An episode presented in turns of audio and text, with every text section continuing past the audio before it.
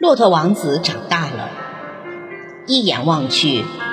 五匹野骆驼里，他长得最高，挺胸抬头时，比光脖子首领还要高出一寸多呢。样子最英俊，毛色最鲜亮，仅从表面看，完全是匹发育成熟的成年骆驼。可事实上，他在群体中仍然像个孩子似的，处处受到照顾。他自己似乎也没有把自己当成一匹顶天立地的雄骆驼，仍保留着未成年小骆驼的行为特点，跟随在爸爸妈妈的后边，时不时的还会依偎在母亲的身边，接受母性的爱抚。最糟糕的是，他连离群出走、要建立自己的生活的念头也没有。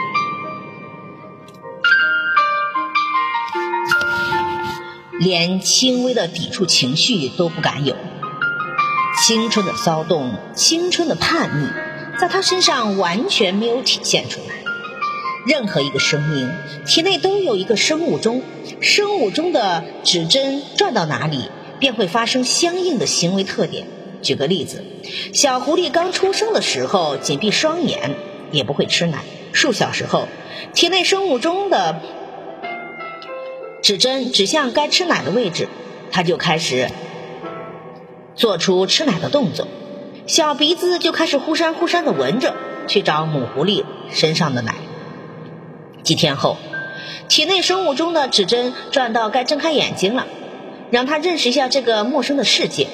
眼皮子就会自动的弹开，眼珠子便会转来转去打量着四周。两三个月以后。体内生物钟的指示针转到了性别差异的时候，雄性小狐狸之间便频频发生游戏争斗，你追我打；雌性小狐狸则比较的安静，它们愿意陪在母狐狸身边，模仿学习做妈妈的经验。再过若干个月，体内生物钟指向了青春期，雌性小狐狸。雄性小狐狸，它们会发出不同的行为来。雄性小狐狸便会在外面觅食，并且呢会跑出去溜圈儿，有的就此离开母狐狸，到一个陌生的地方自立门户；而雌性小狐狸却会再在母狐狸身边继续待一段时间，帮助母狐狸养育下一茬弟弟妹妹，同时学习如何分娩、如何喂养。这样的课程，为将来自己做母亲做好准备。体内生物钟是生命在每个阶段表现出来各种各样行为的生理基础。所谓生物钟，其实也就是物种从孕育、成长、衰亡各个环节的生命程序表。体内生物钟有个特点：假如因为种种原因，该生命未能表现出。指针所指示的这一时刻应该做的行为，错过了生物钟的时间表，那么某种行为特征便可以永远都不可能出现。换句话来说，体内生物钟的指针不可能倒过来拨。关在动物园里面的幼虎，吃的是管理员投给他的肉块，不用操心觅食的问题，错过了青少年时期去捕猎的技术。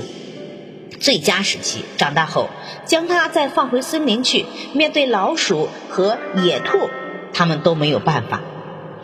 到头来还是活活的饿死。我晓得，骆驼王子体内的生物钟指向了青春期，未能表现出摩擦、叛逆、孤独、出走等行为的特征，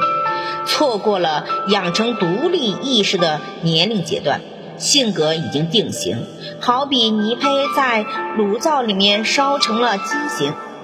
也无法再纠正了。换一种说法，他体内的生物钟走到了幼年期就停止了。所以，他虽然外表看起来高高大大，像匹气宇轩昂的成年骆驼似的，但他的行为却表现得像一个小宝宝。永远也长不大的孩子，如何面对？弱肉强食的丛林法则呢？